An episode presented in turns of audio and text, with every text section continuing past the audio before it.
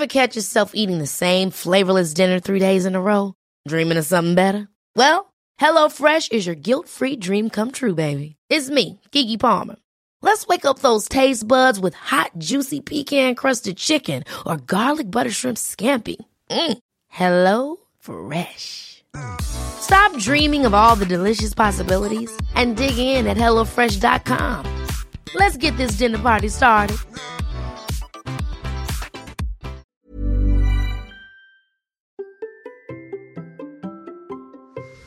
Vous hésitez sur votre stratégie de contenu Bonjour, bonjour, bonjour, bonjour, c'est Bertrand, votre coach web. Bienvenue dans ce nouvel épisode de la vie créative, épisode 605. J'espère que vous allez bien, que vous avez la forme, la patate, l'énergie, que vous avez des idées, des envies, que vous voulez créer du contenu, que vous voulez développer votre marque personnelle et vous savez que je suis là pour vous aider avec ma vision des choses, mon expérience, euh, la manière dont moi j'envisage les choses et comment je veux les développer. Et aujourd'hui, je voudrais vous poser une question qui est importante, vraiment qui est très très très très importante. C'est quelle est la place du contenu que vous dans votre stratégie.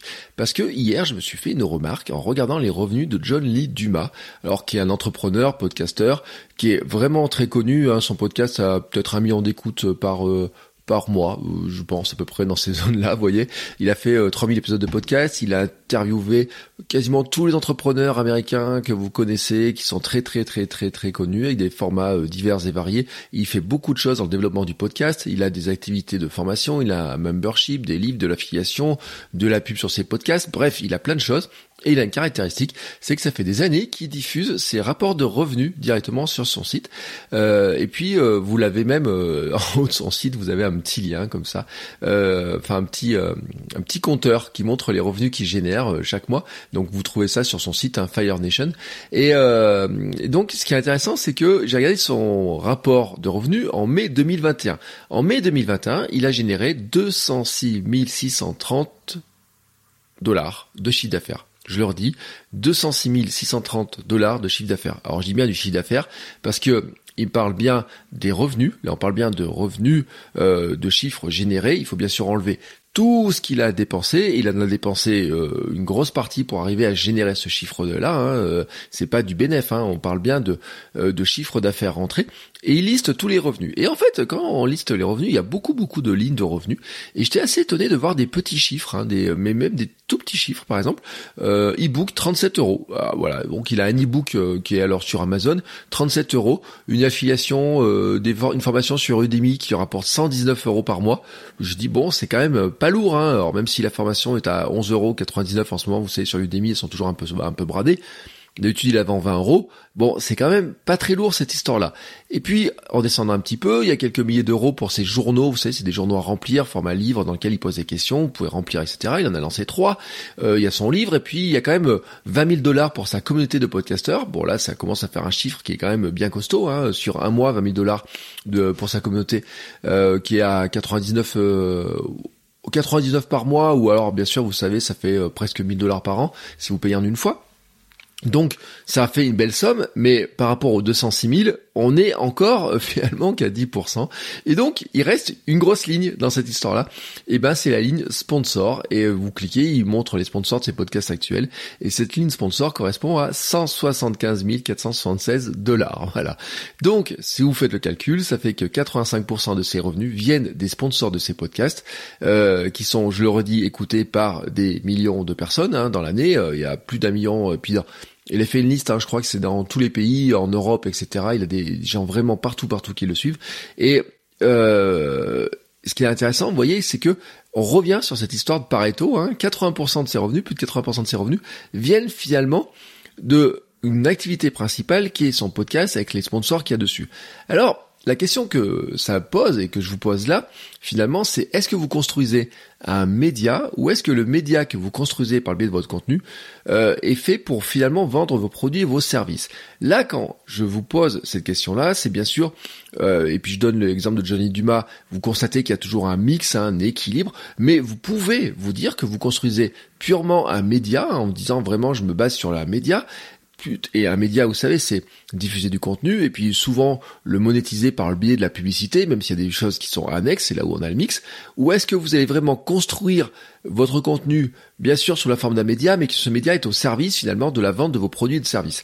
Et vraiment, c'est une question qui est extrêmement importante parce que vous allez toujours faire pencher la balance d'un côté ou d'un autre. Et ça peut varier, hein, si vous avez plusieurs contenus, plusieurs podcasts, ça peut faire pencher la balance euh, d'un côté ou d'un autre.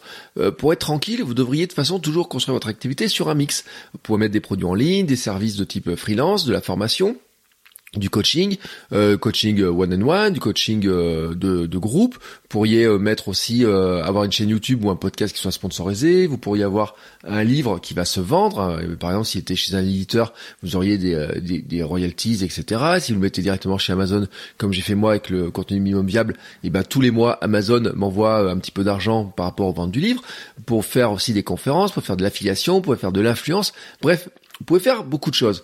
Mais en fait, ce qu'on se rend compte à quasiment euh, tout le temps, c'est qu'il y a un mix et que ce mix, il est souvent régi par la loi de Pareto. Je vous redonne l'exemple euh, John Lee Dumas. 80% de ses revenus proviennent grosso modo des sponsors et donc de la pub. Et qu'est-ce que ça change dans cette histoire-là? Ben, Ça change un petit peu la démarche globale, la construction de l'ensemble, le développement de l'audience, la taille de l'audience nécessaire aussi, les types de contenus que vous allez pouvoir développer, les revenus qui peuvent être générés, les appels à l'action que vous allez faire et comment vous allez construire tout ça. Alors, si vous construisez un média, pour vous donner l'exemple, vous allez surtout chercher à maximiser l'audience, le visionnage, l'écoute de vos contenus jusqu'aux pubs.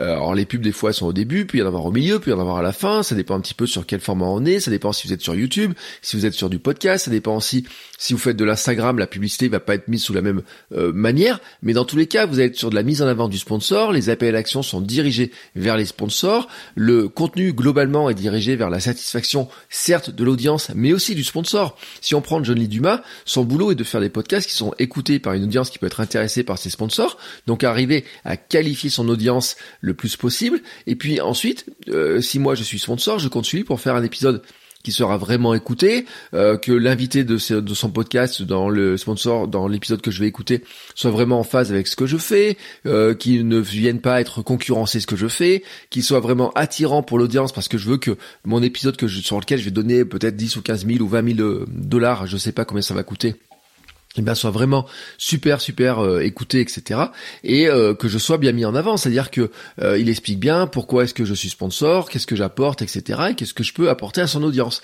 Donc ça vous avez l'habitude avec ce type d'annonce. Alors je vous rappelle qu'en plus dans le podcast vous avez trois types d'annonces. Ça c'est un truc que j'explique dans la feuille de route du podcast ma formation sur le podcasting de l'idée jusqu'à la monétisation et au développement. Si vous construisez plutôt un média au service de vos produits de services, vous allez plutôt construire, certes, un média toujours, mais qui sert à mettre en avant vos compétences, votre crédibilité, la confiance que les gens peuvent avoir en vous, le lien avec votre audience, votre marque personnelle en tant que personne référente dans euh, dans le problème que vous avez traité. C'est-à-dire que moi, quand je vous écoute, si j'ai un problème qui vous concerne, il faut que j'ai envie de dire, bah tiens, je fais appel à vous directement parce que je sais que vous êtes compétent, je sais que vous êtes crédible euh, grâce à vos contenus, j'ai vu votre état d'esprit, votre philosophie, j'ai envie de vous faire confiance. Et vraiment, on construit dans ce cas-là le média, vraiment le contenu, euh, basé sur cette construction, cette relation-là, qui est vraiment importante. Vous allez aussi chercher à convertir votre audience en contact, puis en acheteur. Les appels à action sont dirigés vers des pages de capture de mails, de vente, de produits, euh, pour arriver finalement à transformer une audience que l'on ne connaît pas en une audience que l'on connaît. Hein. C'est le principe, euh, vous savez, des lead magnets, des, même des lettres, des mails complémentaires, etc des formations gratuites, des webinaires, tout ce que vous voulez, à un moment donné, je vous échange un contenu gratuit contre une donnée personnelle qui est votre adresse mail, et puis des fois votre numéro de téléphone si je vais vous parler sur WhatsApp. Bon, le danger finalement de ne pas choisir, ça serait quoi? Ça serait de rester au milieu du guet. Le fait de ne pas se poser ces questions-là fait que vous pourrez rester coincé au milieu du guet en vous disant bah je peux faire, je suis un peu d'un, un peu de l'un, un peu de l'autre. Et là, quand vous savez quand on a le cul entre deux chaises, c'est jamais très bon parce que finalement, on ne peut pas faire le travail qui correspond à la fois pour développer l'audience pour avoir de la pub et si on n'a pas assez d'audience, eh ben, on n'aura pas assez de pub à vendre et on pourra pas en vivre. Ou alors, on peut faire à l'inverse, chercher à faire une course à l'audience sans jamais chercher à la convertir vers les mails et les produits, et donc finalement euh, ne jamais faire les appels à l'action qui vont bien. Si vous inspirez par exemple de la théorie des 1000 vrais fans, vous savez la théorie des 1000 vrais fans, c'est de dire que on peut, que tout le monde euh, peut faire du contenu, enfin que tous ceux qui font du contenu pourraient vivre de leur contenu en ayant 1000 vrais fans qui achètent tous leurs produits. Mais si ce produit c'est de la pub et que la votre pub elle est payée à, je ne sais pas, je vous donne vraiment un exemple, un, coup par mille de 5 euros, bon bah vos 1000 vrais fans, euh, si, même s'ils écoutent toutes les pubs, si vous avez que 1000 personnes qui écoutent toutes vos pubs, et que vous êtes payé 5 euros pour 1000 écoutes, ça vous fait toujours que 5 euros. Si vos 1000 vrais fans, ce sont des acheteurs de produits, euh, vous vendez un produit à 50 euros, bah 1000 euros x 50, ça fait 50 000. C'est pas tout à fait la même chose. Ce qui veut dire que à un moment donné, il faut se poser la question de savoir si vous voulez plutôt emmener les gens vers de la vente de produits et de services, vers vos prestations de coaching, vers vos prestations euh, de freelance, vers vos montrer que finalement vous avez peut-être une entreprise à côté, montrer que vous avez des services à côté, etc. Ou si finalement vous êtes plutôt dans un schéma, on va dire d'audience, hein, de construction d'une audience, en disant bah je vais construire une audience pour lui proposer de la publicité, pour l'amener surtout euh, à regarder les publicités, et je suis payé pour ces publicités là.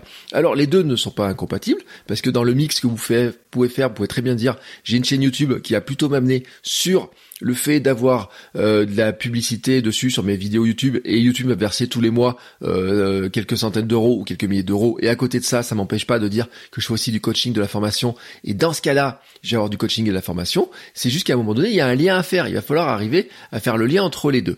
La question à vous poser est vraiment de savoir ce que vous avez envie de faire vraiment.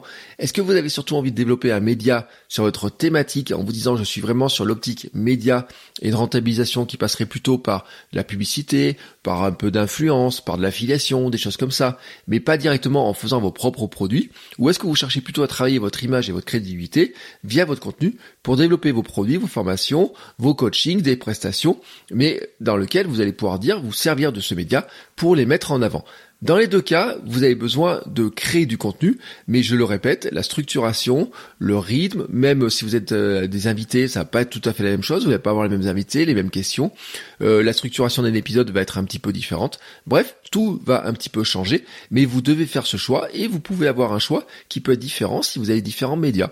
Par exemple, moi, entre la vie créative et Kmode 42, on n'est pas sur le même positionnement. Kmode 42 était plutôt basé sur un développement publicitaire. Euh, la vie créative est plutôt développée, basée maintenant sur un développement autour de mes prestations, de mes compétences et des produits, des coachings que je vous propose, des formations que je vous propose. Ce sont euh, deux moyens différents, même si il y a les encarts publicitaires sur les deux podcasts. Euh, il y a un podcast qui est le 42 sur lequel il y a la publicité qui est beaucoup plus développée. Hein, en schéma, il y a plus de, il y a plus d'encarts. il y a aussi des sponsors qui viennent payer pour que je parle de leurs sponsors directement de leur marque directement à l'intérieur. Hein, C'était le cas par exemple de Nike et d'Adidas. Donc là, on n'est pas dans la même relation hein, que déjà avoir juste des petites pubs qui s'affichent. Euh, sur euh, la vie créative, euh, voilà, je vous le dis, j'ai des coachings, j'ai des formations, je vous ai parlé de la feuille de route, je vous ai parlé de mon livre, je vous parlerai aussi maintenant tout de suite là d'une autre formation que je viens de lancer. Plutôt, c'est mon petit kit de secours. Vous savez, je vous en ai déjà parlé hier. C'est quand vous êtes bloqué dans votre création de contenu, que vous avez besoin d'un petit coup de main, euh, vous avez, euh, vous manquez d'idées, ou alors vous avez une idée, vous savez pas trop comment la développer, ou alors vous doutez. Vous savez ce syndrome de l'imposteur là qui vous, euh, qui est là là et tout comme ça. Et eh ben j'ai fait en fait un petit kit dans lequel j'ai mis plein de petits outils pour vous aider justement. Il y a un générateur de plans, il y a un fichier audio sur avec des un peu pour travailler le mindset autour de, du syndrome de l'imposteur et pourquoi finalement le syndrome de l'imposteur c'est pas vraiment un syndrome de l'imposteur et puis qui cache d'autres choses. je vous ai mis un plan d'un épisode, comment je développe vous ai mis aussi la structure type de mes épisodes tels que je l'ai fait, etc. Tout ça, c'est dans les liens dans l'épisode. Il est temps pour moi de fermer ma bouche et de vous laisser regarder, penser à votre stratégie et on se retrouve demain pour un nouvel épisode. Ciao, ciao les créateurs.